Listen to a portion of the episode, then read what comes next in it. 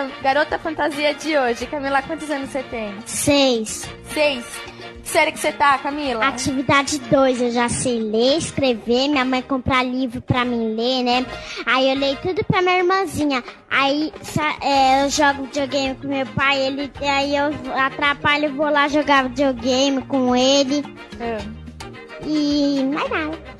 E você, o seu pai, você ganha do seu pai no videogame? Ganho, ele, ele me bate caso que eu ganhe dele, mas é, aí eu, eu fico dando risada da cara dele. ele te bate. Olha, já tem gente na. Vai de Retro Podcast. Feito pra galera das antigas.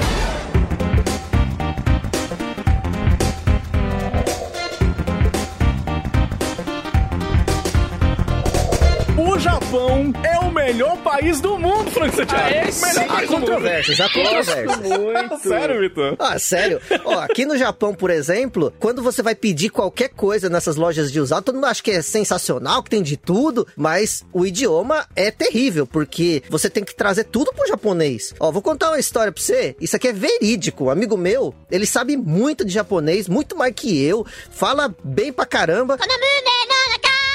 Só que ele é brasileiro. Ele é muito fã do Elvis, cara. Ele é fãzaço do Elvis. Os discos do Elvis, eles são muito caros aí no Brasil. Eu não sei quanto que é. Só que aqui no, no Japão, o vinil é muito barato nessas lojas de usados. Você encontra, assim, a rodo, né? E aí ele foi na loja e falou assim pro cara, ô, oh, tem disco do Elvis? O cara ficou olhando. Nani? Não sei o que, que, é isso aí, não. que é que esse rapaz tá falando aí, né? O cara falou. Era coisa muito estranha. Só que aí, Elvis é conhecido no planeta, no universo né? inteiro. É mais pois é. conhecido é. lá que a estrela cadente, né? Uma caneta Halley. E aí o que acontece? Ele foi lá e foi pesquisar por conta própria lá nos discos lá, velho, usado. Aí ele foi na, na parte lá de um dólar, achou vários Caralho, discos do. Elvis, né? Chegou pra ele e falou assim: ó, é isso aqui que eu queria. Aí o cara falou: ah, Elvis. Aqui o bagulho é diferente, maluco. É muito complicado você ah, ver as coisas assim no Japão. Como é que é o nome? Não, pô, é, pera aí, é meu primo, Diogo. É Everson. Everson. Everson é meu primo, pô, aqui de, de Montes Claros aqui.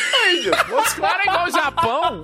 Como é que é o nome, Vitor? Everson. Everson. Batista. Aliás, Frank Santiago, é bom a gente fazer essa conexão Japão-Montes Claros, porque o senhor Vitor Isui, olha aí, meu filho, como é que a pessoa vence na vida. Já esteve em Montes Claros, não é isso, senhor Vitor? Sim, já estive em Montes Claros. É, e eu acho que é a cidade que ficou mais bonita depois que eu fui ali. é porque você tava você aqui, né? tanto, você foi pro Japão pra ter certeza que tava o mais distante possível desse lugar atrasado. Não, não, eu gosto da filial do inferno. Exatamente nesse sistema. Não, mas eu achava que no Japão o bicho pegava, porque já começa com o sistema de educação da população, né? Porque qualquer criança no Japão, se você for conversar Fala com japonês ela... logo desde criança, olha como Fluente, maravilhoso. Tá bom. E Brasil, vovô, Diogo, 98 anos, morreu sem falar uma palavra em japonês. Velho, tá da porra, criança de 5 anos de japonês, falando japonês e desbloqueando iPhone, Playstation 2, sei lá o que. E na questão dos games, a coisa é ainda mais superior, seu Frank Santiago. Porque se a gente curtiu altos games antigos na infância, imagina os japoneses que inventaram tudo que tem de melhor na história da humanidade. Ó, os games, os robôs, os hentai, tudo que o ser humano precisa pra viver, né, Ouvir? Pornô com o povo, né? Tem no Japão é, também. Só, só, que, só que esses filminhos aqui, vocês estão ligados que é censurado. Tanto os negocinhos quanto ah, as negoçonas, né? É, mas tem uns povos, é mesmo, né, uns bichos do mar fazendo amor aí, eu já vi. A diferença Brasil e Japão, ela começa quando... Aqui é o seguinte, a gente foge dos bandidos, os policiais olham de longe e falam assim, se vira aí, nerdão, não dá nada. No Japão, Frank, eles têm um Lion Man. Uma dádiva dos ninjas. Olha os bandidos do Japão, nem sei se eu posso falar isso. Yakuza.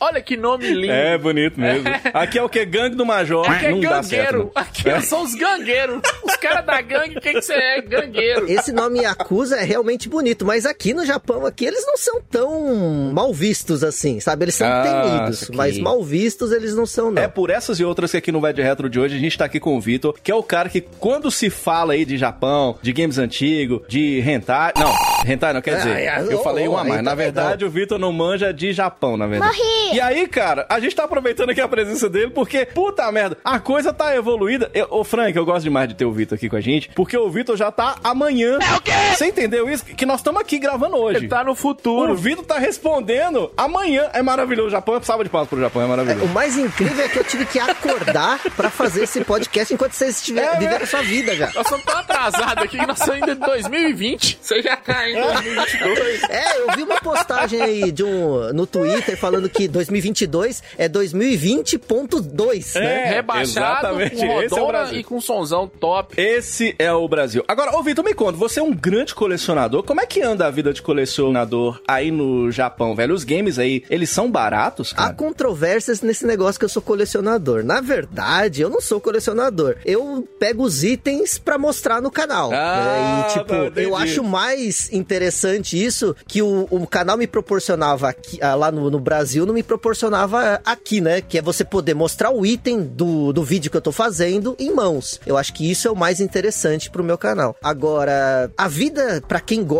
de comprar esses itens, realmente é muito melhor aqui no Japão do que aí no Brasil. Eu adoro, vou confessar pra vocês que domingo eu tenho algumas coisas que são da minha vida. A principal delas é ver vídeos de caçada aí do Brasil. Aquele lá que o cara vai na feira. Ah! Eu sou seguidor de todos. Feira do rolo. É isso, a Feira do Rolo, exatamente. E a Feira do Rolo do Brasil é sensacional, cara. Você encontra é, fio velho partido, privada. É, É, sensacional. órgão, você tá precisando ali de um rim. Cobre que o cara roubou do, do, do Da poste. sua casa e você foi lá comprar de novo.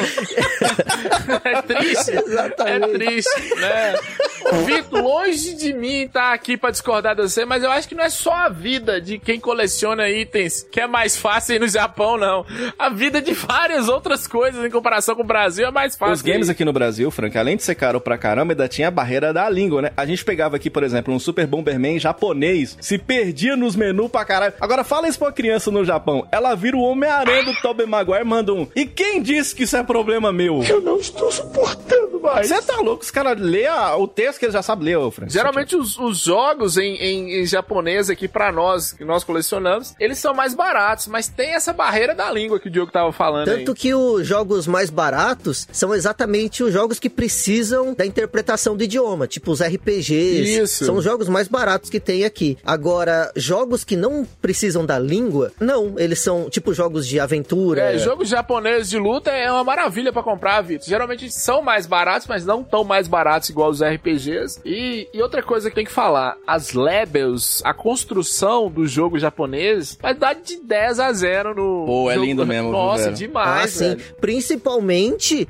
as- ah, o tema vai ser o Phantasy Star aqui, né? Se você pegar os jogos de Master System comparados às É artes mesmo. daqui com as daí, mano do céu. Né? Tem, tem verdade. uma arte, o Black Belt, que, cara, que é um jogaço, é um pé. Caralho, velho, sensacional. Não, e, e- e agora tem uma vantagem, que eu acho que é uma coisa bem de Brasil, que eu acho que não tem no Japão. Aí no Japão não, não tinha locadora de videogame, tinha, ô Vitor? Não, não tinha. Exatamente isso. Tá? É porque é o seguinte, ô Vitor, tem umas desvantagens nas locadoras do Brasil, que aí seria, né, melhor pro Japão do que no Brasil, porque qualquer locadora que você entra, infelizmente tinha um negócio que chama, é, como é que é o nome? É, brasileiro. Nossa, cheio, velho. Mas Cheio. o Japão jamais saberá o que é entrar num lugar que tem um tio de 40 anos sem camisa. A calça tá caindo os penteios tudo pra fora, né? Que nojo. Aí bota as fichas tudo dentro de um cinzeiro, os moleques com a blusa da escola estadual dentro da locadora, né? Com a porta abaixada que é pra mãe não descobrir. Isso o Japão não viveu, né, Vitor? É, realmente, isso aí é uma coisa só nossa do Brasil. Mas também, eu vou falar um negócio aqui. Aqui o pessoal é muito mimado, sabe? Porque Ah, é? o jogo, até mesmo no lançamento, não vou dizer que ele é barato, mas ele é acessível, né? E eu, como, como vivi aí no Brasil a minha infância, eu sei o sofrimento que é quando você quer um jogo de lançamento do Super Nintendo e aí tá reservado, você fica é, fazendo fogueira, fica fazendo acampamento na locadora pra esperar o cidadão É voltar às 5 e meia pra pegar o jogo, sabe? Isso aí é Caralho. coisa, é, é- é pior do que, que você paga promessa, Tem uma cara. galera meio estranha aí também, né? Nós já falamos aqui no Vai de Reto, teve um cara que casou com uma barata aí, você viu? Um japonês que casou com a barata, Vitor. Ele ficou com raiva que a família não foi ao casamento, Vitor. Por que será? A família dele ou da barata? Não, a família dele. A da barata eu acho que deve ter ido. A família dele falou: Olha, eu não acho de bom tom a gente ir no casamento que você tá casando com a barata. Eu- eu- esses dois rapazes, eles me interessam. Um casou com a barata, o outro casou com um holograma. Tipo uma gorilas aí do Japão. Se vocês verem as notícias que aparecem aqui, o japonês gosta do bizarro mesmo. Se você pegar as coisas que você vê aqui, a coisa assim é, é, ó, Ó, aconteceu, um isso aqui aconteceu na minha cidade. Na minha cidade, logo que eu cheguei. Quando eu cheguei aqui, falaram assim, ó, sabe, eles assaltaram um combine. Falou assim, putz, caramba, como é que foi, né? Aí falou assim, ah, o cara eh, pegou, ah, eu- a- o valor que ele pegou é o equivalente a 20 dólares, sabe? É 2 mil ienes. Aí ele falou, ah, pegou 2 mil ienes. Aí pegou, era cidadão? Não, ele voltou ali, foi se entregar, devolveu o dinheiro, pediu desculpa. Olha, É, sensacional. Caralho, que Salva que é de palmas pro Japão. O Japão é da hora, mas o Japão não tem Tectoy, não tem Street Fighter 2 do Master System, não tem o Teatro Mágico. Que merda. Tá perdendo, Frank Santiago. Não tá tem perdendo. Zibo. Tem Zibo aí no Japão? Não Vitor? tem, Não tem. adesivo. E o melhor, no Japão não tem vai de retro. Uma salva de palmas aí. Parabéns, É, japonês. Isso aí é pior, velho. Não tem vai de tô Mas triste. olha, uma coisa que eu sei que no Japão tem é ouvinte do Vai de Reto, que eu sei que a galera ouve esse programa aqui. Tem, tem eu. Tem, tem você. Tem o César um. Teruya também, grande César Do Teruya. nada o Vai de Retro entra nos charts do- do- de ouvintes do Japão. É o Vitor e o César Teru. Um abraço pra vocês aí, ó.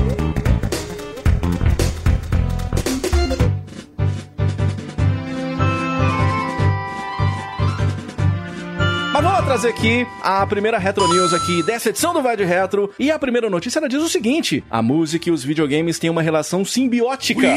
E a gente viu com o passar dos anos, trilhas sonoras famosas dos videogames migrarem para os vinis, CDs e os streamings da vida. Agora, atenção Brasil para essa notícia. 2022 mostrou a que veio e nós veremos ou ouviremos o contrário. Abre aspas. R64 é o primeiro álbum de música lançado num cartucho do Nintendo 64, é isso? Pô, logo no Nintendo meia fraca. Bem-vindo a 1996. Olha, Nintendo. Caralho, velho. O, o músico alemão Helmut tá criando o primeiro álbum em cartucho. Olha aí, Brasil, pro Nintendo 64. A banda, que já havia lançado anteriormente discos semelhantes pro Mega Drive, Super Nintendo, PC Engine e pro Game Boy, olha aí, afirmou que o R64 será o álbum mais diverso e divertido até agora. Serão 15 novas músicas, variando da eletropop ultra cativante, tipo Moby, né? Que lembra Yellow, Kraftwerk ou Yellow Magic Orchestra, até sinistros técnico e músicas house que levarão você de volta às raves das casas dos anos 90. O cartucho que inclusive vai estar em pré-venda, Frank Santiago. Você vai comprar esse cartucho de música, Frank Com Santiago? certeza. E o Nintendo 64 sempre foi a melhor plataforma pra ouvir músicas e É, vozes. pelo menos pra ouvir música, o Nintendo 64 serve, né? Eu achei estranho foi que ele lançou pro Mega Drive. O pessoal fala meio mal da trilha, da trilha do Mega Drive. Não é assim não, Frank Não, nós já, já trouxemos aqui grandes clássicos do Mega que tem uma música maravilhosa. Verdade, verdade, Não é verdade. um sistema de som do Super Nintendo. Mas eu acho que deu uma forçada aqui pra lançar pro Nintendo 64, velho. No vídeo da divulgação, o vocalista mandou um Nintendo 64 igualzinho o vídeo. Lembra do vídeo? O link está no post pra você ver. E eu achei maravilhoso, porque como não é um truque muito barato, ou seja, isso não é um MP3 player, né? Tipo assim, ele teve que botar as músicas pra serem geradas em tempo real pelo console, acontecendo dentro dos escassos 8 megabits de espaço de armazenamento do Nintendo 64. Imagina, meu querido Vitor, se essa moda pega. A gente tem aqui, ô Vitor, no, no VDR, essa visão de coach do futuro, né? Então já quero anunciar aqui, nós entramos na onda, nós vamos lançar o Vai de Retro, também podcast. Vai ser um arquivo downloadável pra você baixar no Zibo. Salva de palmas Aí ó. Sensacional, Aí parabéns. sim, com a internet dá claro, que era uma maravilha. Cada um tem seu Xbox Live que merece. Aí, parabéns. Imagina, o Frank, ouvir o próximo CD do Los Hermanos Se cria vergonha na sua cara e vai se procurar trabalhar. no 3DO. Já roda até CD, o Frank Santiago. Acho que deu certo. Não, mas o 3DO ainda roda CD. Você imagina ouvir o Los Hermanos num Nintendo 64 e o outro rodando Superman 64. Pô, Meu Superman do céu. 64 é, é demais, é demais. Eu vou embora. Não, Vitor, fica, fica, O Vitor. problema de lançar um cartucho das músicas do Los Hermanos é que você põe pra tocar e aí, putz, é as músicas do Los Hermanos. Aí é foda, né? O É, é complicado, triste, né? é triste. Já fui enganado assim, hein? Você tinha um, um show de rock aqui em Montes Claros que eu fui. Ah, show de rock, vai ter tia Anastácia. Cheguei lá, tinha Detonauta. Eu, meu Deus do céu. E Tico Santa Cruz quer fazer um discurso da paz mundial. Vai embora, gente, pelo amor de Deus.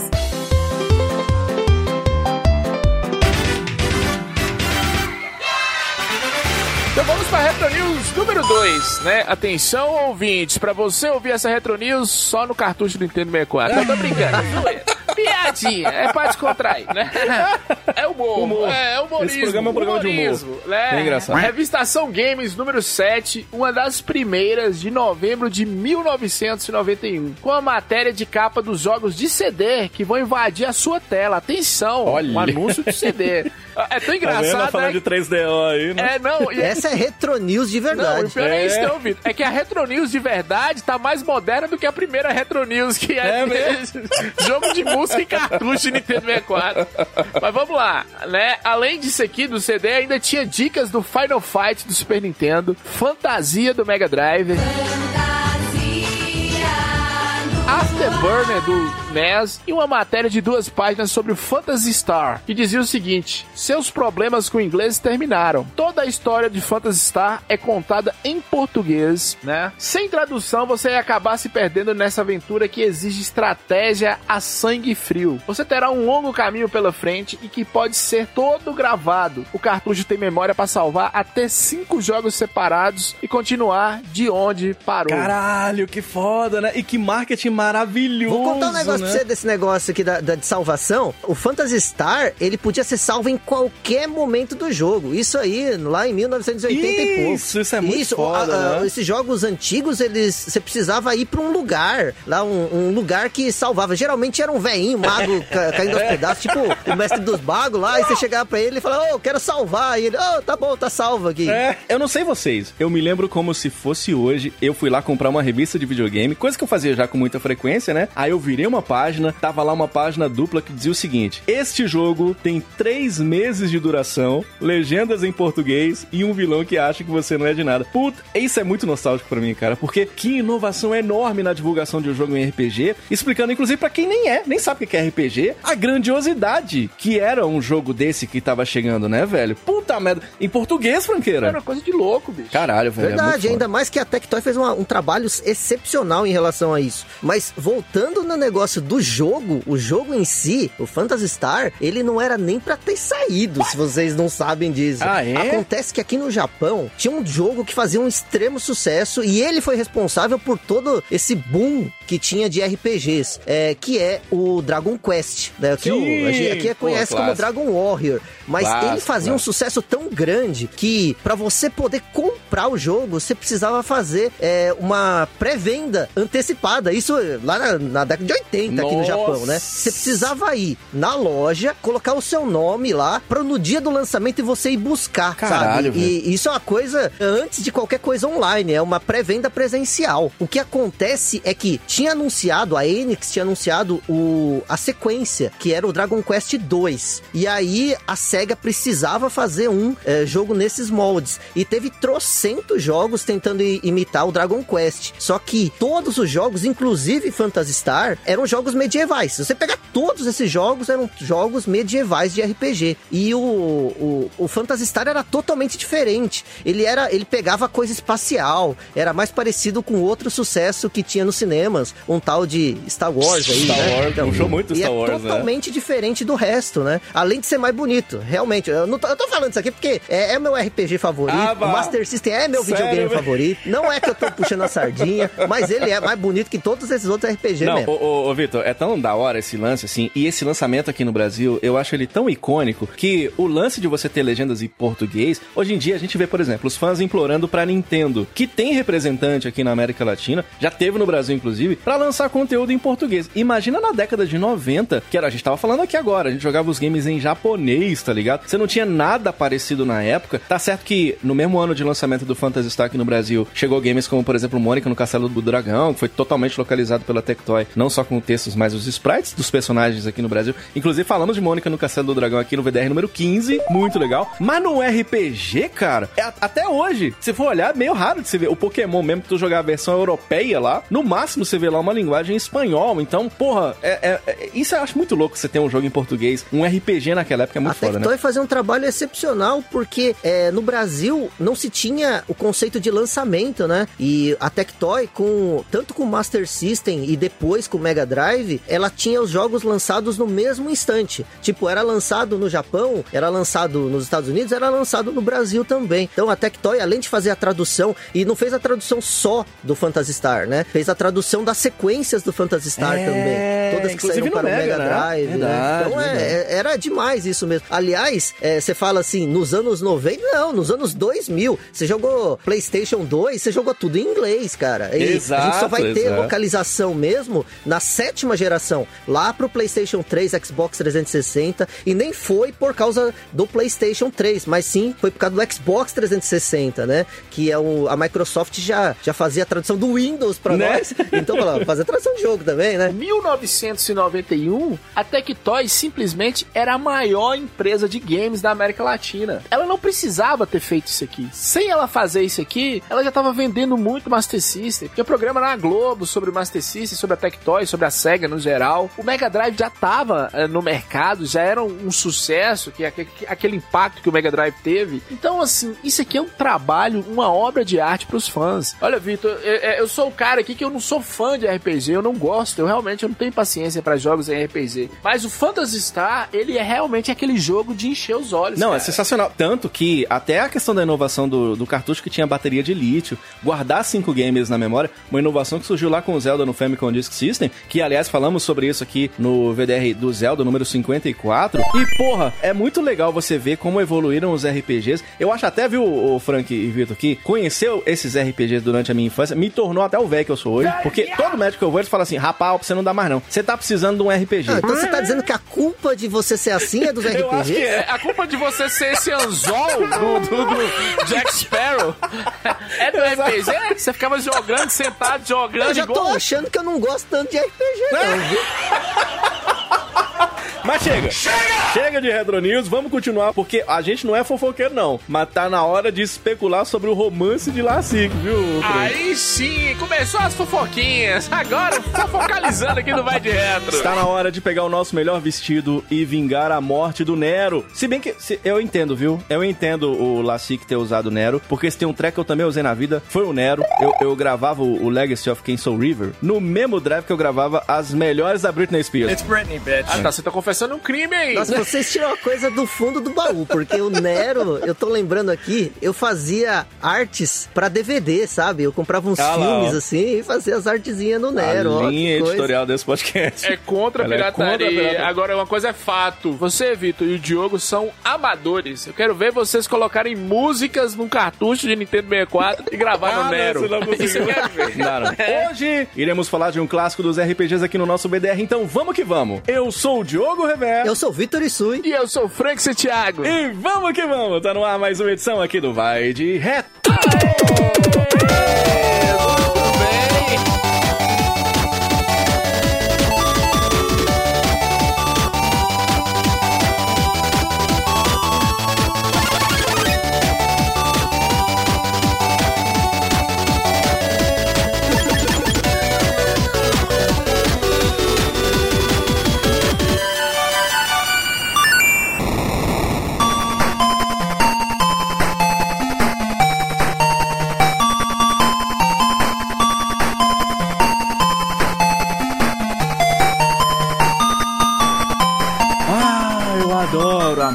música de abertura desse jogo, viu, Frank? Que é aquela.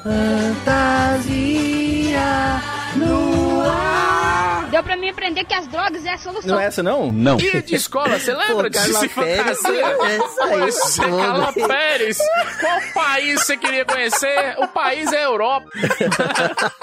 A gente aprendeu muito com a televisão Com a brasileira. Carla Pérez também. Carla Pérez e, e o pequeno Luiz Bach lá apresentando. Tinha 12 anos de idade, Silvio Santos colocou um monte de mulher seminua pra Luiz Bach apresentar o programa. É por isso que nós vamos falar de espada. Chegou a hora de sentar a espada em monstro japonês. Eu tô falando do Jaspion? Eu estou falando do Ninja Jiraiya? Eu tô falando do grande Lion Man com roupa de zíper? Uma dádiva dos ninjas. Jamais. Chegou a hora de falar de Phantasy Star aqui no nosso Vai de Retro! É,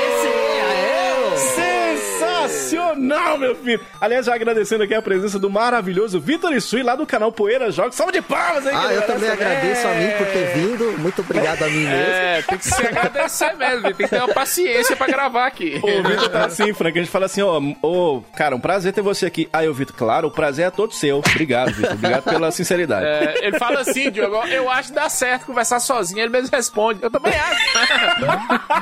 Eu acho o seguinte, existem altos e baixos na carreira de sucesso de um youtuber, sabe? Um dia ele tá lá, brilhando, gravando o Poeira Jogos. Outro dia cai no vai de reto, né, Ah, coitado? não. Mas as coisas vão melhorar, viu, Vitor? 2022 já está aí. Não, mas eu tô realizando um sonho em estar aqui. Eu queria muito participar de um episódio aqui. Ô, Vitor, Que você mora demais, no cara. Japão e você tem um canal que é bombadíssimo. Tem que rever esses sonhos aí, hein, Vitor? Tem que rever. verdade. Você você queria, mas peraí, eu tô entendendo. Você queria ter um canal no YouTube, morar no Japão ou ser bombadíssimo? Tudo, tudo, os três Ele, juntos. Se gosta, puder os ele adora bombada, viu, o, Vitor isso aí. Se falar assim com jeitinho, então ele gosta muito. Gosto muito. E com Phantasy Star, eu acho que você tem uma história, né, Vitor? É só o seu game preferido, né, O Vitor? game favorito é o Alex Kidd, mas o meu RPG favorito, sem dúvida, é Phantasy Star. É, exatamente pelo que a gente falou no início. Eu peguei o jogo, coloquei, aluguei, né, na, na época, e joguei em- e vi em português. E me deixou muito, muito abismado, porque logo de cara você vê a Alice, que é a protagonista, com o irmão agonizando, o Nero, né? Porra, é mesmo, E ele né? falando pra procurar o Odin, e você lendo isso,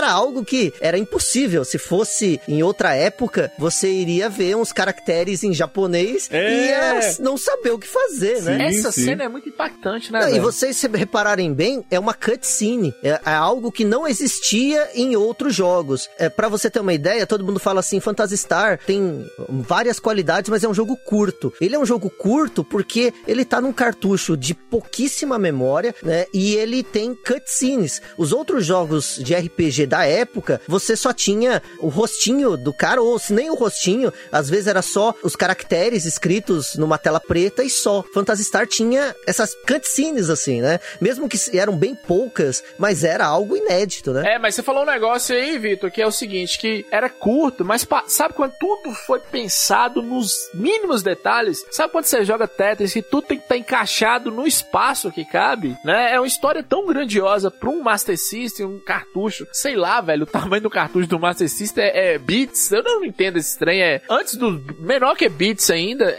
é mínimo, velho, tem uma história fantástica aqui dentro. São 4 megabits, Saulo, que dá meio megabyte. Essa foto, sabe aquela foto do, do maré que você tá vendendo na internet? Ela é maior do que o cartucho do, do Master System. Vale mais o cartucho do Master System do que o próprio maré, o que mostra que tamanho não é documento, né? Mais ou menos. O Vitor, inclusive, tem um vídeo sensacional, super completo sobre o desenvolvimento do Phantasy Star. O link tá na descrição. E, porra, é impressionante o, o nível de detalhes que o Vitão traz pra gente, um monte de informações. E eu queria já começar falando sobre o desenvolvimento desse RPG maravilhoso, que foi lançado pela SEGA, né, no Master System, em dezembro de 87 no Japão. Chegou em 91 aqui no Brasil e eu acho foda, porque 87 é bem significativo na briga entre Nintendo e SEGA, né? A SEGA tava lá bombando nos arcades com OutRun, né? Tinha sido lançado no ano anterior, preparando um ano que viria a ter Afterburner, o Super Hang-On, Shinobi, né? E a Nintendo lançando, detonando lá com Legend of Zelda do ano anterior, mas ganhando o mundo em 87 com, além de Contra, Double Dragon. E o que é muito foda, a efervescência dos RPGs. O Vitor tava falando aí do Dragon Quest, que a Enix estava mandando lá a segunda edição nesse ano de 87, mas foi nesse mesmo ano que surgiu Final Fantasy, né? Essa última cartada da Square, que viria a ser essa franquia de sucesso que virou, né, Vitão? Voltando um pouquinho, Final Fantasy, ele não é o RPG número 1 um do Japão, ele começou a ser depois do 7. Anteriormente, o Dragon Quest era o primeiro. Nunca ele foi desbancado assim. É né? enorme, né, no Aqui no Japão, Japão né? ele é enorme. E agora, o desenvolvimento de Phantasy Star, ele mostra muitas coisas interessantes. Ele é tão inovador em tantos sentidos, porque a, a principal pessoa responsável por Phantasy Star era uma mulher. E que ela é pouquíssimo creditada em todo lugar. Tanto que quando você vai fazer uma pesquisa, ou qualquer vídeo, ou qualquer coisa a respeito de Phantasy Star, não se fala de Tieko Aoki. E Tieko Aoki, ela deu carta, deram carta branca pra ela fazer o que ela queria. Tanto que ela tinha a história na cabeça. E pessoas que participaram do jogo, que são enormes na SEGA, tipo Yuji Naka, que é, é um, somente o criador do Sonic, ele participou desse desenvolvimento desse jogo. E ele fala muito de Chieko Aoki. Só que é uma pessoa que se perdeu na história, que ele é acreditada, se você eh, procurar por Tegami Chieko, né, que é carta Chieko, porque ela respondia as cartas que vinham da SEGA à mão. Ela da respondia hora, todas cara. as cartas. E ela parece uma secretária, mas na verdade, ela é que idealizou Phantasy Star na cabeça dela, tanto o primeiro quanto o segundo. E ela não tem fotos, não tem imagens, mas É. aí você pergunta, mas e Sui, como que a gente sabe que ela existe? Porque todos os desenvolvedores falam que Chieko Aoki foi responsável por tudo que Phantasy Star tinha, a história, Lassik, Nero, Odin, Miau, que é um dos personagens mais carismáticos da série, né? Não, é louco porque tem inclusive a designer gráfica, a Rieko Kodama, né? Também teve lá no Altered Beast depois. E é muito louco você ver esse protagonismo feminino que se via não apenas dentro do jogo, mas entre a equipe de desenvolvimento. Isso é muito foda. E aí veio essa questão do protagonismo mesmo, uma protagonista feminina, a Alice, né? Inclusive o designer o Kotaro Hayashida já tinha trabalhado já com uma protagonista feminina lá no Ninja Princess, mas aqui no RPG é sensacional a ideia de você ter uma mulher como a super heroína, né, ô Vitor? É, é muito foda você ver isso acontecendo. Se né? você falar assim que é, uma- é um protagonismo feminino, é muito mais do que isso em Phantasy Star. Porque ela não é sexualizada. Sim, todos os sim, jogos anteriores e todos os jogos posteriores, também a, a Phantasy Star, as protagonistas femininas, elas são se- sexualizadas. E por causa de Chieko Kodama, ela não foi.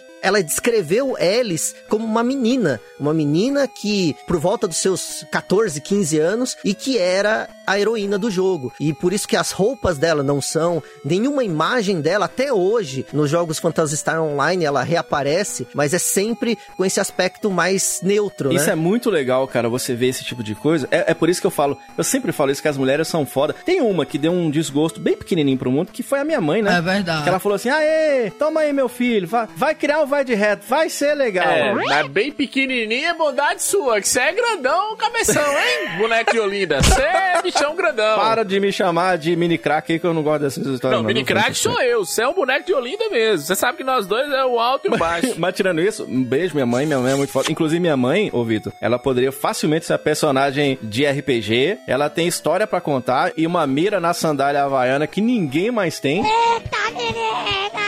Minha mãe era o conceito do RPG próprio. Ela começou com a Havaiana, depois ela evoluiu a arma, trocou, porque é um, dá mais dano, inclusive o cipó de fedegoso. É maravilhoso. Minha mãe é uma personagem de RPG, Vitor? pode fedegoso, eu não É, eu gostei, eu gostei, Vitor. Você mora no Japão, os países mais tecnológicos do mundo, e Diogo meteu um cipó de fedegoso. Não, mas, ó, vou contar um negócio. Você acha que o Japão é um país desenvolvido? Eu acho não, a economia que fala Ah, isso. mas você encontra coisas muito interessantes. As lojas, no- você encontrar lojas de eletrônicos, se você for numa loja de eletrônicos, você vai encontrar rádio, você vai encontrar fita cassete, tudo novo. Eu vou contar um negócio pra você que é algo inacreditável. Você lembra do fax? Caralho, o fax é Aqui foda. no Japão, até hoje, tem o número do telefone e o número do fax. Minha nossa Eles não colocam nada que você não, não tenha que mandar uma coisa física, sabe? Então, quando você vai ter que ir na prefeitura, por exemplo, e, sei lá, fazer uma autenticação, eles pedem pra você mandar um fax. Nossa. E pra fechar um negócio entre as empresas, se usa fax. É interessante. Perfeito, É parabéns. um país tecnológico, mas é arcaico também, né? E aí, cara, o Phantasy Star, um dos primeiros RPGs de console da história, né? A SEGA tinha lá nas mãos o desafio de criar uma resposta à popularidade da Nintendo, né? Então, nesse ano, em 87, o NES foi o videogame mais vendido, o Master System foi só o terceiro. Tinha lá o Commodore 64 pegando a segunda posição. E nessa briga direta entre SEGA e Nintendo, a Big N ainda tinha pra si aquilo que era lei, né? Se você quisesse desenvolver pro Nintendinho, o game tinha que ser exclusivo dos consoles da Nintendo. Então, esses grandes sucessos aí, Final Fantasy, Dragon Quest, esquece pra SEGA. O Phantasy Star foi justamente essa resposta para que o Master System pudesse competir com a crescente popularidade desses RPGs. E aí veio esse game ambientado, como disse o Vitor, nesse conceito futurista, que até numa galáxia distante, bem do Star Wars. É bem doido ver a influência que o Star Wars tem na cultura pop, né? Motávia, por exemplo. Aliás, minha filha vai chamar Motávia, viu, Fernando? Fica a dica aí. Belíssimo nome. Quase não vai sofrer bullying. É um mundo meio que de areia, lembra Tatooine do Star Wars. E tem uns inimigos igualzinhos, uns vermes de areia. Lembra? Eu jogava no Star Wars do Super Nintendo. Lembra o quintal aqui de casa também. Os, os Javas, que conversa parecendo que tem um ovo na boca, esses fila da. p***. Eu tenho raiva, sabe por que eu tenho raiva do Star Wars, ouvido? Porque eu queria ser um Jedi, mas meu sabre é bem pequenininho, então é no máximo uma lanterna. Darth Vader não, Vitor. Darth Vader, a armadura black, aquele sabe, enorme, bonito, vermelho, inclusive, o meu é mais ou É, menos. não, eu gostei da bondade sua aí, falar, ah, eu tenho uma lanterna, vai meter essa, tá com essa LEDzinha aí, tá falando que é lanterna? É no máximo uma LED que você tem. Isso aqui é uma curiosidade de Phantasy Star que pouquíssima gente sabe. Phantasy quando ele foi lançado lá nos Estados Unidos, isso tem na internet, tá? É- não é fácil de achar, mas quem quiser pode, pode perguntar pra mim que eu mando. Tem um manual mandado pela SEGA do Japão pra SEGA da América, dizendo como jogar o jogo, o que tem que fazer durante o jogo. E aí você vai perguntar assim, mas isso e por que que tinha isso? É porque a SEGA, ela tinha algo que teve no mundo inteiro, inclusive é, aqui no aí no Brasil, que era é, uma linha direta para você poder pegar dicas de jogos. E aí muita gente perguntava como é que saía de determinada coisa, Sim, tal. é Power e Line, aí né? a, a SEGA fez esse manual, esse detonado escrito, mandando para cada um dessas centrais de telefone. E vazou, né? Alguém deve ter guardado e escaneado, e aí ficou na internet para você ver como que era todo o processo de passar pelas fases de Phantasy Pô, é Star. muito legal, né? Inclusive fez muito sucesso esse tipo de serviço aqui no Brasil, né? Você ligar e falar com o atendente que indica como é que faz para passar de determinada fase. E é muito doido. Essa experiência única que o Phantasy Star proporcionava já tava demonstrando meio que na época o quão seria revolucionário de fato, né? Então, você, por exemplo, uma coisa que eu acho muito foda, Vitor, são os elementos do Dungeon Crawling 3D, tá ligado? Me deu um puta abaque quando eu vi pela primeira vez a ideia de você andar por esses cenários meio que 3D e tá essas masmorras. Cara, aquilo era maravilhoso demais, velho. Aquele acessório 3D, será que funciona no, no, no- nesses Cara, meses? eu, assim? será eu que rola, se? Falar se rolava, mas você- você me lembrou uma coisa aí que eu acho que foi a primeira visão que eu tive de algo 3D num console. Ah, não, porra, isso é um enduro do Atari, que aquilo não é 3D. Mas você caminhar e ver aquela, sabe, aquela coisa... Primeira pessoa, né? É, primeira pessoa, aquela visão que depois ficou famosa no- no- nos jogos de, de FPS, que nem eram os primeiros FPS, né? Que não, não era tão FPS assim, mas maravilhoso, cara. Você tinha algo parecido no Contra, você lembra o primeiro Contra que tinha uma hora que você ficava numa, numa posição assim? Na visão isométrica, é, né? visão isométrica, costas ali, né? né? Na verdade, eles sabiam que o Nintendo não era capaz de fazer igual fez o Phantasy Star, né? É uma perspectiva 3D bem diferente, né, Frank? É, o óculos 3D do Master System, ele era para jogos específicos, né? Então, para aquele jogo específico do Phantasy Star, ele não servia. Pô, seria muito foda, É, hein, então, cara? e, e foram poucos jogos que tiveram esse 3D, né? Todos os jogos que eram compatíveis com esse óculos, no jogo tava escrito 3D. Infelizmente pro Master System e pro, pro Phantasy Star, esse, esse óculos não era compatível. Uma coisa interessante de falar sobre o Phantasy Star é, é que essa perspectiva em 3D mostrava como que ele era superior ao NES. E isso me mostra uma coisa que é, é peculiar em todas as gerações de console, desde a primeira, da primeira não, da terceira em diante, que nenhum dos consoles que tinha o melhor hardware, a, ma- a maior potência, ele foi o console predominante, o que É venceu, verdade né? isso, cara. Porque É verdade. o- diferente de qualquer outra mídia, de qualquer outro eletrodoméstico, o videogame, ele é uma mídia que precisa do seu software, do hardware e software junto. Ou seja, o jogo e o aparelho. É diferente, por exemplo, de um micro-ondas ou de um videocassete, que você só precisa dar, trocar a marca, é a marca da sua preferência. Mas o vídeo pode ser de qualquer marca, o CD pode ser de qualquer marca e tal. Nos videogames, não. Você precisa ter os jogos pra você comprar o console, né? Aí que inventaram esse tal do System Sellers, né? Sim. O jogo que vende o console, né? É assim que se consegue ter sucesso no meio de- dos videogames. E o Master System, ele era extremamente superior em hardware ao NES, mas ele ficou numa terceira posição, mas eu, eu digo que não é nem terceira, é quinta posição, porque a Nintendo era a primeira, segunda, terceira e quarta. É verdade. Aí depois que vinha o resto, né? Uma curiosidade, o Master System aqui no Japão, ele foi pior do que no ocidente. Ele vendeu tão pouco, mas tão pouco, que o Master System mesmo, porque tem o Mark III, né? E teve o Master System, que é parecido com o Master System ocidental, que foi lançado depois, em 1986. Esse Master System, que foi lançado depois, ele é o videogame mais caro do Japão, Ele é meio praticamente. raro aí, né? Ele é mais caro que Neo Geo AES. Caralho! Porque ele é um. É muito raro você encontrar ele, porque não, não teve. Vendeu extremamente pouco. Então, o Master System, com o modelo que vocês conhecem, né? O modelo externo externo, porque internamente ele é bem diferente, ele é o videogame mais caro aqui do Japão. Eu tava rejogando aqui para gravar o cast, cara. Aí, porra, não tem condição não. Eu fiquei muito perdido nesses labirintos. Eu, eu, eu tava tendo que anotar no papel pra onde que eu tinha ido, tá ligado? Porque é o seguinte: você vai andando, vai anda, vai embora. Aí você bate na parede, tem que voltar tudo de novo. E quando você acha aqueles baús, aí que você vai abrir, você fala, porra, vou ganhar um negócio da hora aqui. Era só um cocô de pombo, tá ligado? Pra porra que esse jogo, viu, velho? Ele é muito difícil. Essas partes aí são complicadas. É, quando não vinha um, um inimigo pra você matar, né? E né? muitas vezes era no, nesses, nesses túneis aí, nessas cavernas, o inimigo era mais forte que você. Apesar de que, se tem uma parte que eu me identifiquei, foi com esses labirintos. Porque eu me lembro muito quando eu vou pros Réveillon. Se tem um cara que sai desorientado das festas, sou eu. Esses labirintos é a minha vida, as cachaças que eu tomei na vida. Eu não sei, eu só sei que eu caí da espaçonave.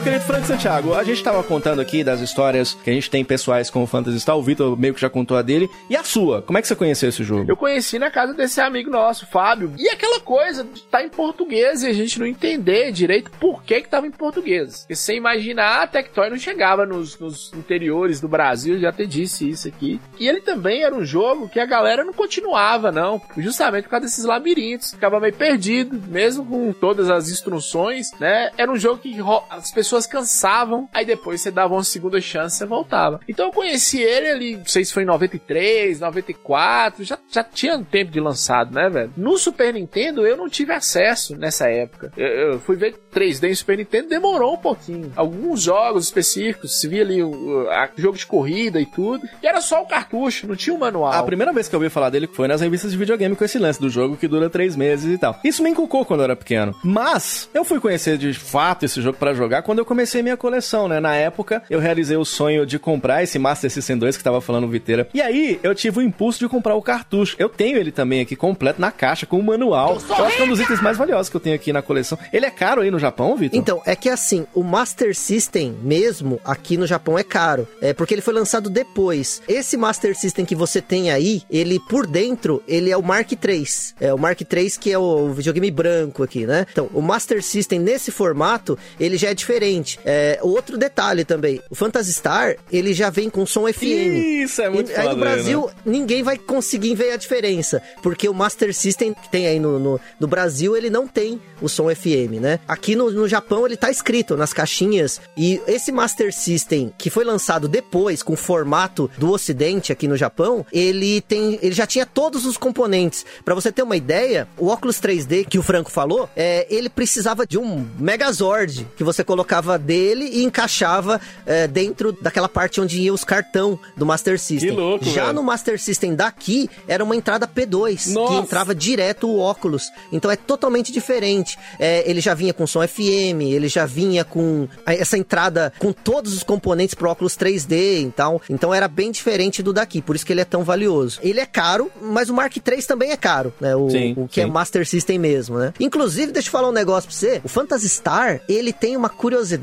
que ele tem uma versão de Mega Drive. Só que essa versão de Mega Drive nunca foi vendida. Caralho. Essa versão de Mega Drive era o seguinte: o Phantasy Star foi lançado pro Mega Drive o 2, o 3 e o 4. Quando foi lançar o 4, eles fizeram uma promoção. A SEGA fez uma promoção. Se você tivesse os jogos posteriores, toda a coleção, você poderia mandar. Eu não sei como que fazia isso, mas é, você mandava uma carta pra SEGA e a SEGA mandava pra casa dessas pessoas que tinham o 2, o 3 e o 4, mandava uma versão é, Mega Drive do Phantasy Star 1, desse jogo que a gente tá falando agora. E essa é uma versão raríssima. Pouquíssima gente que conhece, mas tem uma versão de Mega Drive com manual, Porra, com cara, tudo. Aliás, massa. Vocês estão falando do manual, a gente tá falando da Tectoy, que a Tectoy fez coisas incríveis. Ela traduziu todos os jogos, mas os manuais da SEGA, eu vou te falar, viu? Todo mundo que tem manual da SEGA, você que tem manual da SEGA na sua casa ainda, você sabe muito bem o que eu tô falando. É um papel sulfite, que muitas vezes ele tá amarelado. É mesmo, amarelado tem, não, É uma cor só.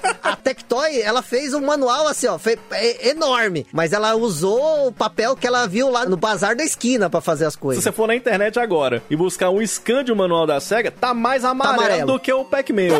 agora, a história desse jogo, né, ela foi escrita pelo Rieko Aoki, né, que escreveu a história, o roteiro original do jogo. Tem esses personagens, né, então tem a Alice, que era esse forte contraste em comparação aos protagonistas masculinos típicos de outros RPGs. Tem Noah, né? Que eu acho interessante, que era para ser um personagem andrógeno, não é, ô É, o Noah, ele era. Ele é andrógeno, né? Se você vê as versões posteriores dele, você não sabe se ele é uma, um homem ou uma mulher, né? É, e, e é um personagem que não é tão fundamental no primeiro jogo, mas nos posteriores, ele é o elo de ligação, né? Aí o Oshima projetou Odin, né? Porque o Kodama não gostava de desenhar homens musculosos. E ele é lindo mesmo. É alto, é louro, é musculoso. É o Rodrigo Hilbert do Phantasy Star? É lindo, muito bonito. É esse aí. Não, mas você vê o cabelo dele é exatamente do Arnold Schwarzenegger. É, o cabelo é Só que o dele, nós já falamos isso aqui, Vitor. O dele tem Pantene. Do Arnold Schwarzenegger não. Ele passava na areia. Ah, e tem Miau, né? Foi desenhado por Takako Kawaguchi. Veja só, é um gato.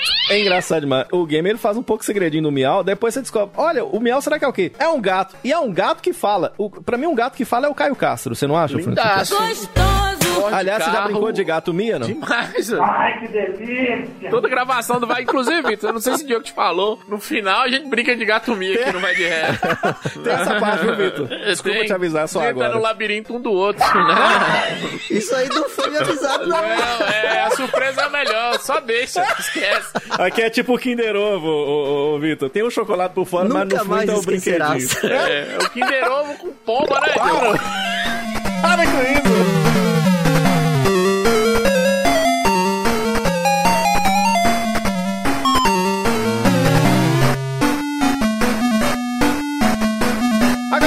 Joga o jogo, Frank Santiago? Você usa o botão 1 pra cancelar um comando, você usa o botão 2 pra confirmar e executar o comando. Movimenta com direcional, né? Botão pause, é, você pausa o, o jogo, você pode desligar o som do jogo no pause. Você tem O negócio do pause, se você quiser dar, você tem que levantar. É assim, no Master System, é assim, quer dar, tem que levantar. E aí é o seguinte, eu acho massa demais que depois o, o Kinect veio e falou, nós estamos inovando. Aí veio o Nintendo Wii, que nada, rapaz, aqui a gente põe a galera pra levantar. Que o quê? A SEGA já botava a povo a levantar pra ir lá na televisão dar pause no console. Pior de tudo é quando você ia pausar e tocava no, no- no Putz, cartucho e travava, travava o trem tudo, tudo, velho. né? Eu acho um diferencial foda do Phantasy Star com e, e em comparativo com os RPGs da Nintendo, que quando você vai enfrentar o inimigo, a tela, claro, muda pra um RPG tradicional, como a gente vê, só que aqui é meio como no Dragon Quest, né? Você vê o inimigo de frente, mas um diferencial foda do Phantasy Star é que aqui os inimigos se mexem, né, ô Vitor? E a arte dos inimigos é, é grande até. Sim. Você, você fica impressionado que você vê o inimigo, né? Agora, no principal concorrente lá no Final Fantasy, por exemplo,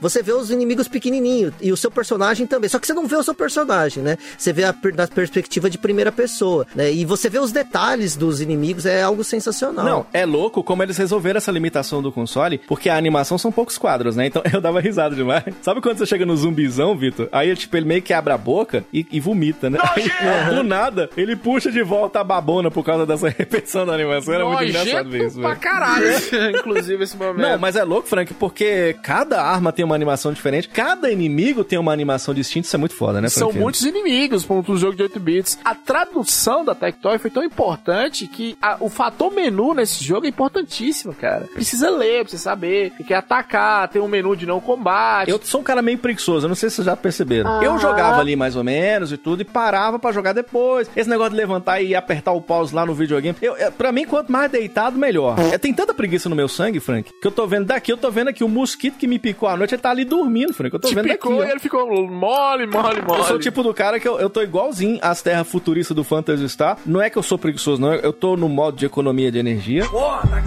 O jogo segue então esse padrão de RPG, né? Você vai andando, encontra lutas randômicas. Muita gente não gosta de RPG, JRPG principalmente, com essas lutas randômicas. Você gosta, Vitão? Eu, eu vou falar pra você que essa evolução de personagem é algo que realmente, até hoje, eu, eu não sou muito fã dos RPG japoneses. É, de você ter. tá andando e de repente aparecer um inimigo. E que é necessário pra você desenvolver o personagem. Realmente isso é, é algo que me incomoda. Muitas vezes incomoda. Tanto que até caiu já, né? Nenhum jogo posterior tem mais essas coisas. Pra evoluir é muito mais rápido nos RPGs atuais, né? E o conceito de JRPG também acabou, né? Hoje é tudo uma mescla dos dois, né? O próprio Final Fantasy, ele já mudou, né? Ele é um, um RPG É um action RPG ocidental agora, né? com É. algumas características, né? Aqui, quem faz muito isso é a minha diretora aqui da rádio aqui. Ela não pode ver eu baixando um vídeo no X-Vídeo. Ela... É tipo uma briga randômica do RPG. Ela aparece do nada e fala: O que você tá fazendo aí? Não, nada, não. O que, que você tá aí. fazendo meio-dia no meio do serviço Caramba, seu? sabe até o horário. e, cara, aí você vai conversando com a galera, né? Pra você entender a história, ah, pra onde é que você tem que ir. Vai conversando muito, né? conversa muito.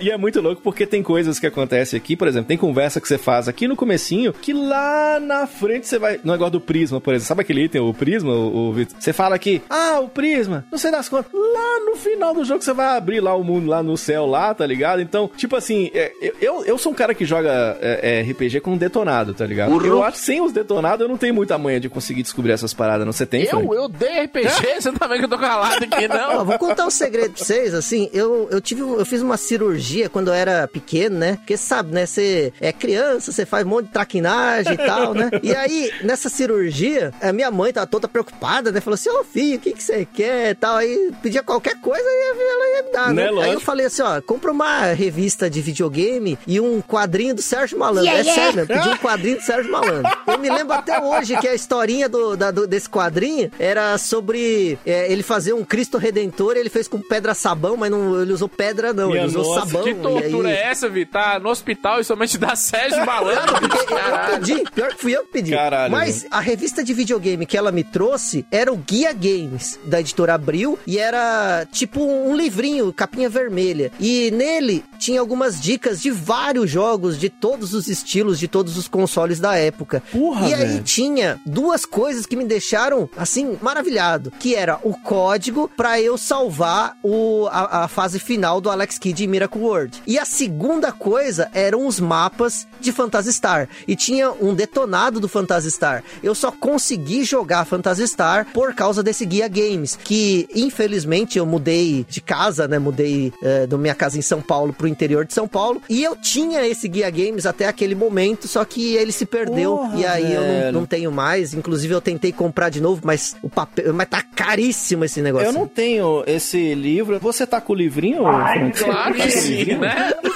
E aí, quando veio o Guia Games, eu consegui entender o jogo. E aí eu aluguei e realmente fui alugar pra zerar. Eu acho que eu demorei pra zerar, nossa, uns meses aí. Eu devolvia. Porque eu só podia jogar de fim de semana. Então eu devolvia o cartucho. Na outra semana eu pegava mais três, incluindo o Phantasy Star, pra tentar é, zerar de novo, assim, né? Tentar zerar pela primeira vez. É tão da hora que você vai comprando itens e vai evoluindo seus personagens. Você compra itens de cura, né? Tem até inclusive aquela armadura laconiana, que tem uma puta defesa sensacional. E era da hora para encontrar, a dificuldade é enorme. E tem uns itens que eu acho maravilhosos. Tipo assim, tem a espada de cerâmica, Frank. Aí tem o cajado, né? Aí do nada tem a pistola quente. Tô vendo no manual aqui. Eu não sou nenhum especialista em artesanato, mas eu acho que o máximo que você faz com a pistola quente é colar um isopor. Não, é uma maquete, você não acha, Frank? É, pra fazer o cenário do biscuit. é isso. Tem os outros itens, por exemplo, você tá numa puta jornada, né? Futurística. A ideia é enfrentar um mestre do mal. Aí para recarregar energia, você come o quê? Um puta hambúrguer. Eu malho pra comer. Aí tem hambúrguer e tem a coca também. Você reparou isso? É maravilhoso demais, cara. Muito me admira você achar isso. Nós recarregamos a energia nossa aqui com um hambúrguer e com coca. Eu gosto do item que você dá pro Miau, que chama o Azulim. O Azulim não é o que o, o, os velhos usavam pra pintar os cabelos e os bigodes, não era? É, eu acho que o Azulim é a coisa que os velhos usam pra outra coisa, pra subir outras coisas. Pra levantar a espada de cerâmica. Azulim é o que os velhos usam. Tem um item que eu odeio, Vitor, que é a noz, né? Que você vai lá e você pega a noz, você dá pro Miau que ele come a noz, né? Pra virar aquele gato do mal. E eu, eu odeio esse negócio de que come noz o caceta, velho. Vai comer o, o, teus primos pra lá. Não tem negócio de come noz aqui não, pois tem, Frank? Por mim, pode comer à vontade. Aí, aí Miau, me liga, Miau. Né? Vem comer noz aqui. Acabar a gravação aqui, a gente combina. É um game que tem uns veículos também, eu achava foda, né? Tem a Land Rover, né? Pra você atravessa deserto. Você passa meio que por cima daqueles lugares lá com os vermes vermes lá. Tem o hovercraft, né? Que é pra você atravessar a água. E tem o de gelo também, o quebra-gelo lá, né? Que você atravessa as montanhas de gelo. É foda demais. Cara, falar um pouquinho da campanha do game. Você começa em Palma, né? Que é o seu planeta. Aliás, uma palma pro planeta Palma. Sensacional. E outra pra Tocantins. ah, que piada idiota de geografia. E é foda que você entra lá naquela primeira caverna lá, você já ganha as primeiras 50 mesetas. Mesetas é o dinheiro do jogo, não é isso, Vitor? Exatamente. E eu, você tava falando dos veículos ali. O interessante é que 以 a gente não sabe que você pode quebrar aquela, aquele cenário de gelo. E isso é uma coisa inédita também em Phantasy Star. É você poder mudar o cenário num RPG. Isso não acontecia em outros RPGs, né? Eu acho massa é que você precisa de um passe e um passaporte de viagem. Que o cara fica lá, Frank, ele fica despistando pra ele não te vender. Você entra e fala, não, é igualzinho Danilo na Cartier Joias, que ele não queria me vender o Street Fighter Alpha 2. Aí do nada ele desiste. E aí sim ele vai e te vende o passe. Me lembra no Mario RPG também que você tinha que insistir pra você comprar o Game Boy na mão do menininho, tá ligado? É muito louco isso, né, Franqueiro? É, é, e ele é cara chato da porra. Lembra aquele cara chato também? Você lembra do Resident Evil 4? Tem aquele cara que andava com os treinos. É. Vocês estavam falando dos veículos aí, né? E tem uma frase que ficou famosa aqui que o Diogo fala porque choras Jeff Bezos. Jeff Bezos tirando uma onda aí que mandou uma porra de um foguete que parece uma pro espaço. É. Quantos Star já tinha um foguete desse mesmo formato, porra? Quantos Star tem? Ó, dá uma olhada nesse foguete aí se não é o Jeff Bezos. Tem 8 bits.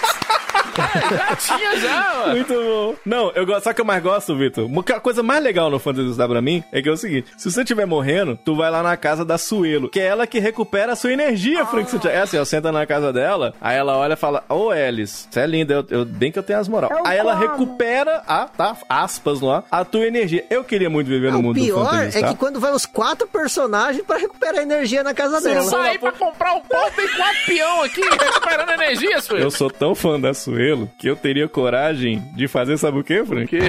Um baby, baby com Suelo.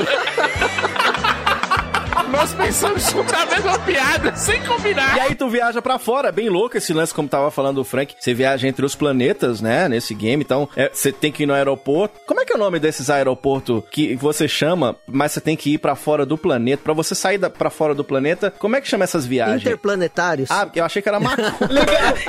eu pensei coisa séria. Você pensou que era uma coisa séria que não vai de ré, filho? É, desculpe, eu me enganei. Aí tem Motávia, né? O planeta é meio que feito de areia e tal. Aí você entra lá, você tem um cara vendendo um animal, né? E dizer que é um bilhão de mesetas. Aí eu já tava esperto aqui, eu joguei Pokémon antes. Aí tem um cara que quer vender a Magikarp, trocentas caraiadas. Eu já tava esperto, mas aí tu dá o pote laconiano pra ele, ele te dá o Miau, que é um puta personagem legal. E aqui é foda também que os personagens meio que te seguem, né, Vitão? É tipo o que foi o Pokémon Heart Gold lá muito depois, mas é bem clássico. Exatamente. Nos primeiros RPGs. Todos os outros RPGs, você só via o personagem principal, né? Em Phantasy Star, não. Você via todos os personagens atrás de você. Era algo bem bonito mesmo. E bem diferente da época. Aliás, tudo em, em Phantasy Star era inovador, né? Demais, cara. A série Mother também, Earthbound, já era assim, né? É gostoso demais. O RPG é assim, esses assim é bom, que vai um atrás do outro ali. Que uh, demais! É, é famoso. Nossa, é maravilhoso. É o famoso Todo mundo carreta furacão, um atrás do outro, Aí você morreu. O que, que você tem que fazer? Você tem que ir na igreja, Frank Santiago. Tem um padre lá te esperando. Aí você deixa uma grana, né? Que é o seguinte, vamos reviver, mas tá pensando que aqui não é qualquer um não, filho. Aqui é Padre Fábio. Delicioso. Para. Atenção, Padre de Mel, me liga. Oh, respeita. eu tô respeitando, eu pedi pra me ligar, eu tô carente, ele dá uns conselhos bons. Aí você vai pra, você volta pra Palma, tem um lance de você pegar o Odin de volta, né? Que dizer que não quer deixar você ter a vingança sozinho, né? Que ele quer matar a Medusa, é com ele que você pega a bússola, depois você vai pra uma cidade chamada Ip, pegar a chave do calabouço. Aqui é foda, porque tem um labirinto e esse não termina nunca, viu, ô, Vitor? Eu acho que foi nesse que eu morri, cara. O do 72 horas só de labirinto pra buscar aqui o boomerang de ferro. Você tá louco, tem uns puta esqueleto fila da puta. E aí o game segue, né? Lá na frente tu encontra o Noah, tu vai conversar com ele. ele não, rapaz, não me tô raspar assim, não. O cara fica puto, você vai falar com ele. Aí ele só aceita porque você deu uma carteirada da carta do governador. Ele é tipo gente, ele não quer falar com bandeirantes, viu, Não Frank? fala com bandeirantes. Mas nesse jogo é assim, ó, ninguém quer ajudar eles, É todo mundo né? quer algum suborno. é só assim, é, o Odin não quer também, ninguém quer, ninguém quer ajudar. Acho que o nome do negócio deveria se chamar prefeitura, não deveria se chamar Phantasy Star. Tô falando, já levou a carta do governador, a salva de palmas, é isso aí, velho. Aí tem o Desores, né? O planeta. Desores, sei lá, o planeta de gelo. Me lembra. Sabe aquele RPG que foi feito no RPG Maker? Não sei se você jogou, Vitor, do Cavaleiros do Zodíaco, que tinha a história do Asgard. O gráfico me lembra muito. E aqui é legal demais, Frank. Que aqui tem os titãs, né? Que tu enfrenta. É igualzinho uns bombadão de academia. É massa, porque é igualzinho mesmo. Porque tá ligado que você tá numa puta fase de gelo, mas ele tá sem camisa. Que é o que a gente faz assim que a gente começa a puxar uns ferros. Não importa o frio que tá, você tem que ir sem camisa, né, Frank? É, tirar a camisa. Aí tem um vídeo clássico de Whindersson Nunes na Rússia. Lúcia sem camisa, você já viu? tipo, menos 40 graus, ele tipo dançando, Lix tá no mostra que tá forte. Eu tô aqui zoando os caras, mas tem uns mamute aqui também, que sou eu, purinho, né? Aí tu pega aqui a armadura laconiana, o, o escudo, machado também, né? E aqui é massa demais, Vitor, eu gosto dessa parte, que você tem que ir numa árvore de Natal, aí você usa uma tocha, aliás, a tocha, ô, Frank, A vez? tocha? Só se for agora, chefe. Aí você tem que usar essa tocha pra tirar o gelo e pegar a noz. Eu sabia, nu- nunca que eu ia saber de um negócio desse, ô Vitor. É, e tem uma outra coisa, aí você vai chegar ainda nesse ponto, é, mas que tem um easter egg que tá em todos os Phantasy Star, que é determinada pessoa te pede um bolo, Ah, né? sim. E aí você tem que ir numa padaria. Essa padaria, ela tá em todos os jogos, em lugares mais estranhos possíveis. Sempre é numa masmorra, num lugar estranho. Montes Claros. né? E aí- Tem uma, tem uma aqui dessa. E é exatamente isso, é porque os jogos que faziam sucesso na época, tanto Final Fantasy quanto Dragon Quest, todos tinham uma missão de bolo. E aí eles fizeram isso pra ser um easter egg mesmo, pra ser uma zoação, né? Sensacional, meu filho, é maravilhoso. Aí tem um planeta secreto, né? O Ricrus. Esse é o planeta. Os que tem HB20 não entra, não. Eles acham que pode, mas não pode, viu, Frank? Só pode os que almoçam no madeiro e os milionários do touro de ouro, viu? Esses que podem, viu, Grande Frank? Madeiro, falou que a economia tem que continuar. E continuou, hein, Madeiro? Tá quebrado, filhão. Parabéns. Aí a ideia é derrotar o Lassic, né? Só de olhar pra ele eu consigo perceber, ô Vitor, por que, que ele se tornou um super vilão. Porque você viu o tamanho dos chifres? Se me chamar de corno, eu meto a mão na tua cara. Moço, não tem quem aguenta, não, mano. Sabe aqueles inimigos que toda criança tem, que é aqueles velho que não deixa a gente jogar bola na rua? Aí eles logo é que eles querem furar a bola, né? Ah, não, eu vou jogar água no passeio. Porque eles, vocês viram que ele, ele ataca com a bengala, não é assim, ô, ô Vitor? Eu, eu vi essa parte. Ataca com a bengalinha ali e tal. E aí o cara se tornou um tirano, né? Trouxe a pobreza pro mundo. É por isso que tem um mundo só de ricos. E aí criou, né, várias rebeliões, como a que morreu, o tal do o Nero Start Mart lá, o, o Nero Toolkit, não foi? Foi o cara isso rebelião, por isso que ele morreu. Sensacional. Um game muito difícil, né? Eu acho ele um game. Você acha ele um jogo difícil, ô Vitor? É difícil pra você que jogou ele desde sempre? Ou você já acostumou? Eu acho que ele é trabalhoso. Ele, é- ele é um jogo que você precisa, pra você conseguir passar por todos os inimigos, você precisa evoluir bastante. E se você evolui, aí você o jogo se torna fácil. Mas ele é trabalhoso porque você precisa lutar muito, né? Precisa ganhar muito, muita experiência e passar de level. Porra, cara. Se você for com a cara e a coragem e ir lá direto pra fazer o que tem que fazer, aí o jogo é difícil, porque você vai morrer pra qualquer. Você tá em um planeta e você vai pra outro planeta, os inimigos já são totalmente diferentes e muito mais fortes. O exemplo que eu tenho disso, no comecinho, você- eu jogo com detonado, né? Já disse isso aqui. É, no começo você tem que dar uma upadinha antes de você viajar Você joga de no palma, YouTube, né? né? Você joga assistindo Poeira Jogos. É, exatamente. Poeira Jogos. Sabe aquelas, aquelas escorpião barra libélula vermelha? Eu, o que eu morri no prim- começo do jogo foi uma vez só não, Frank. Foi um monte de vezes. É, porque é, você fica surpreendido, né? Porque tem umas verdes que são facinho, né? De matar. Porra, e de repente você tá ali com a outra, ela fala assim, ah, essa aqui eu vou lá, ia dar uma e acabou, morreu. Eu vou te falar Porra, o é seguinte, foda, eu tô impressionado com a educação e a finesse do Vitor. É difícil? Ele fez um discurso pra falar, é difícil pra caralho, irmão. Trabalhoso o quê? Essa porra é difícil. Até você ficar... Se eu pegar a manha desse trem, inteira. é, é difícil pra caralho. Nossa, definição de Phantasy Star. É difícil pra caralho. É difícil. traduzido em português e é difícil. Salve de então, palmas, dizer, né? se ele fosse em inglês, ele era impossível. Possível, em Muito japonês bem. piorou. Ó, um jogo que tem uma trilha sonora sensacional. A gente já disse aqui, tem ah, inclusive é, o PSG pra quem jogou aqui no Brasil, mas também o Chip FM no Japão pra quem jogou lá com as versões diferentes que você já ouviu aqui no nosso Vai de Retro também. Um game que eu acho que envelheceu até legalzinho, até mais ou menos. Inclusive, ele foi relançado por uma caralhada de console. Tem remake, tem coleção pro Saturno, Game Boy Advance, até no Switch dá pra você jogar agora, né? É isso que eu ia falar, é uma coisa interessante, né? E é um game que foi muito bem recebido na época, né? Os reviews chegaram a dizer que o game pode representar o futuro dos videogames caseiros. Olha que doido. A qualidade gráfica dos jogos de arcade com a complexidade dos jogos de computadores, falaram na época, recebeu notas na casa de 92%, o prêmio da EGM na categoria Escolha dos Jogadores em 1988 para melhores gráficos. Falamos hoje de Phantasy Star aqui no nosso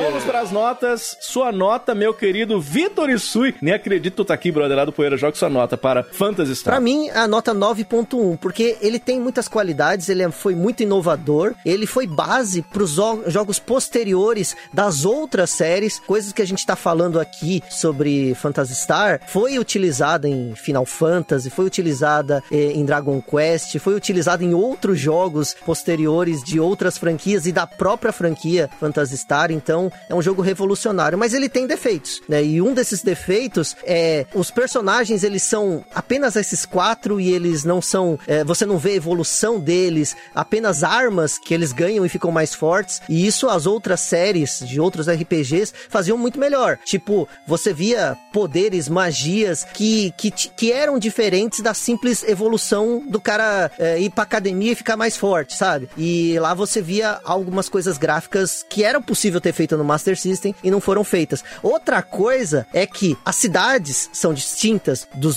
de todos os planetas. Só que você se perde muito porque as casas são todas iguais. Igualzinho, né? Você vai para qualquer lugar, todas as casas foram feitas pela, pela, pela prefeitura é lá da Coab. É, são todas iguais. Sérgio Naia que fez. Minha né? casa, minha vida. Minha fantasy está É, minha vida. cada E nem pra mudar as cores. As, eh, não é que só a arquitetura é igual. A cor é igual, é tudo igual, né? Então, eh, eu acho que ele foi revolucionário, mas ele também tinha coisas que eram possíveis ser feitas na época e que não foram feitas. Eh, esses próprios labirintos, que eles são incríveis, eh, eles é uma visão, entre aspas, 3D, mas também eles são muito chatos. Eu acho que você tá lá e tem uma hora que ele já não é tão legal, que nem você falou que ele é muito grande, ele você não consegue terminar, você não consegue chegar no final. E depois, quando você erra, você tem que retornar tudo. É muito trabalhoso e chato. E ainda tem o pior: se você estiver lá dentro é, e você encontra um inimigo muito forte, você não sai mais. Porque você morre lá toda hora e vai ter que resetar o jogo. né? E principalmente se você salvou um pouquinho antes. Aí, aí, ferrou. Aí ferrou de todas as formas. Você, Frank Santiago, sua nota, meu Eu querido. vou dar uma nota, não é a nota minha, nota. Nota quântica, né? É, nota é, quântica. nota quântica. Eu vou dar a nota quântica que foi a mesma que eu dei em Pokémon. Tentando jogar, eu não gosto de- desse converseiro do RPG. Ele não gosta do converseiro. Nós estamos uma hora e meia conversando aqui, enchendo, falando linguiça aqui no Vai de. Não, ele gosta, de, ele gosta de conversar, não do converseiro. É, a nota é 10 pela obra, mas Olha! a nota, é, a nota é 10 pela obra. Atenção, ouvinte, vale a pena você Eu pensei que ia conhecer. ser um 5, 4. Ele deu zero no Pokémon, Vitor. É, deu zero é no porque eu sou ceguista, né, velho? Por minha experiência po- é, pessoal, seria, sei lá, um 3, pra, pra- porque o jogo é bonito, Tá bom. né? Mas Tá bom. pela obra Tá bom, é 10. tá bom. Tá bom. Olha, eu vou dar uma nota 9 para Phantasy Star, um game muito legal. Se você não quer jogar os mais antigos, tem versões atualizadas agora no Switch, é uma oportunidade de você conhecer um RPG aí dos primórdios e que acabou fazendo a cabeça de muita gente, cara. É uma oportunidade muito legal, então, de você conhecer esta obra sensacional dos mundos dos RPGs. Falamos de Phantasy Star aqui no Vai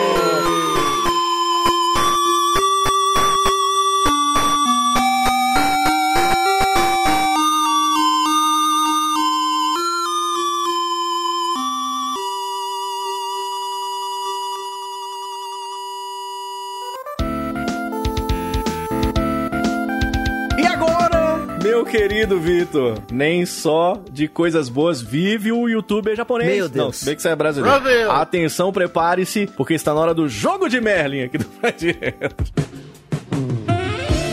Hum, jogo de Merlin.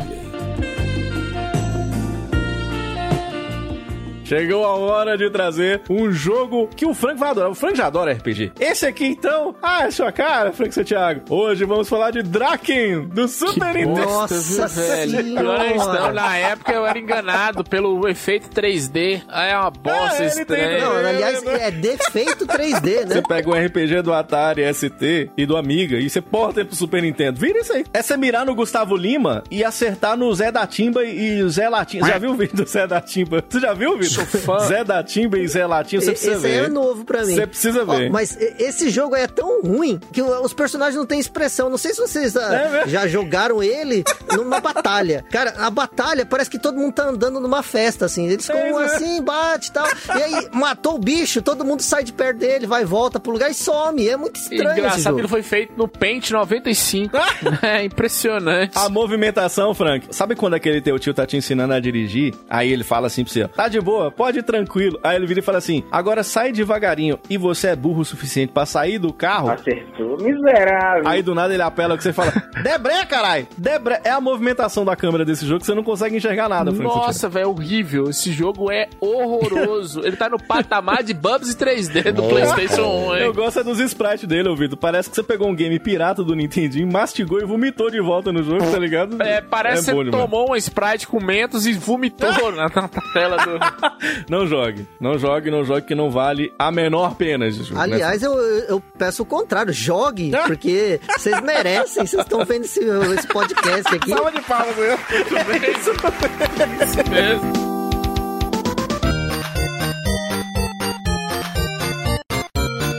Encerrar aqui em grande estilo, vamos encerrar aqui, ó. O Vitor começou a falar, ô Vitor, como é que fala Elvis em japonês? Elvis. Aí, agora o Loucuras de Mercado Livre hoje traz aqui, ó, lote coleção pessoal LP do Everson Presley, vinil, 5.890 reais. Ele é o rei do rock, mas não é pra tanto, né? Sem frete grátis, vamos calcular o frete pra Montes Claros aqui, pra ver quanto dá. Mais 205 reais de frete pra Montes Claros. Minha nossa senhora. E aqui ele anunciou, ele achou que tá, tinha, ó, no Japão isso aqui ia dar o quê? É 40 dólares no máximo, são 40 LPs. E uma pessoa super educada perguntou, bom dia, vende separado? Aí ele já vem com as quatro patas, tem algum repetido aí? Fala aí pra ver se tem algum repetido pra eu te vender separado. E a outra tava assim, por que você tá postando a foto da capa e contra capa? É vinil, tá arriscado, tá cheio- a pessoa tá interessada. E ele mete um aqui, ó. Isso aqui é de colecionador, viu? Se você não tem respeito pela coleção dos outros, não pergunte. Caralho, apelou lembrar foda, hein? ele que são seis meses de salário pra família brasileira pra ele tá pedindo um lote de coleção. Não, não tem E pra condição. encerrar, Phantasy Star 2 do Mega Drive original Tectoy. Dois mil reais. Ah, não, bicho, não é possível. Tá doido. Dois mil reais na Não é caixa possível, com o manual. E o manual é a melhor coisa que tem, Vitor. O manual tá escrito aqui o telefone da tia Célia. No manual tá escrito uma receita. Tem uma simpatia pro homem que você ama voltar. o manual tá maravilhoso. E aí, ó, jo- jogo completo, original, Tectoy, segue caixa, encarte. Aí o cara foi e perguntou aqui, é surreal. Eu acho que ele tá eh, cobrando dois mil reais por todas essas coisas que vem no É, manual, é porque isso aí é sensacional, É, deixa eu ver se tem uma simpatia aqui. Como acabar com um podcast? Ah, não tem. o cara só mandou aqui, ó, surreal. Aí o cara, o cara meteu um, quer ele de graça? Aí o cara respondeu, tetra época. Não, amigo, só tô te falando que tem um em estado melhor do que o seu e muito mais barato. Quer ele de É, graça, ele é foda, respo- apelou Ele demais. apelou aqui agora, Diogo. Se quiser de graça, porque você já está se humilhando muito. já que tem um produto melhor, vai pra lá, pra lá e me deixa eu quieto aqui. Irmão, você vai Minha ficar nossa. quieta aí o tempo que você quiser. Só o Mercado Livre vai te incomodar. Ninguém vai... Porra, tá Se tem um trem que vai ficar é quieto, né, Franco? Oh, muito tempo. É a loucura de Mercado Livre, cara. Maravilhoso. Vai de retro. Muito bem, cara. Essa foi mais uma edição aqui do nosso Vai de Reto. Mais salva de palmas para Vitor e Saia. graças a Deus. Especialíssimo, Vitor, velho. Muito obrigado, Vitor, tu é foda, Eu que cara. agradeço, é uma honra estar aqui. Aliás, Vitor, eu tô querendo acessar o teu canal aqui, cara, mas putz, eu esqueci como é que é o nome. Co- Como é que faz pra acessar o teu canal ah, no é YouTube, Vitor? Poeira Jogos, é um canal de games aí, não tem muita importância. Ô, né? se não tem. É top pra caramba, cara. Acessa lá, Poeira Jogos no YouTube. Agora, eu quero agradecer a você que também tá ouvindo essa edição aqui do nosso VDR. Cara, você vai agora nos comentários lá no site vaidretro.com.br e dizer a tua nostalgia. Você tem nostalgia com o Phantasy Star? Conta pra gente lá nos comentários que a gente adora isso. Ô, Frank, a gente tá em todas as redes sociais. Qual arroba que faz pra achar esse podcast maldito aqui? Arroba vai de retro, procura lá. E tem três lindos lá que pesam não sei quantas arrobas, que somos nós três. Verdade. No Instagram, no Twitter, no Facebook, tudo arroba vai de retro. Tamo no twitch.tv barra vai de retro. Tamo no TikTok, inclusive, cara. E você pode deixar suas estrelinhas no iTunes e agora no Spotify também. Eu já vi que uma galera já colocou lá as estrelinhas pra gente pra classificar. Isso ajuda a gente a ficar melhor ranqueado e aparecer para as pessoas que merecem uma safadeza nostálgica. A gente tem ainda a lojinha collab55.com barra arroba vai de retro. Agradecer mais uma vez ao Eduardo César, a galera da Marktech que acredita no Vai de Retro e ajuda bancando JP Moraes e galera da Audio Heroes, o que é muito foda. Valeu, galera da Marketech. A gente se encontra numa próxima oportunidade. Valeu, gente, e até a próxima. Tchau, tchau!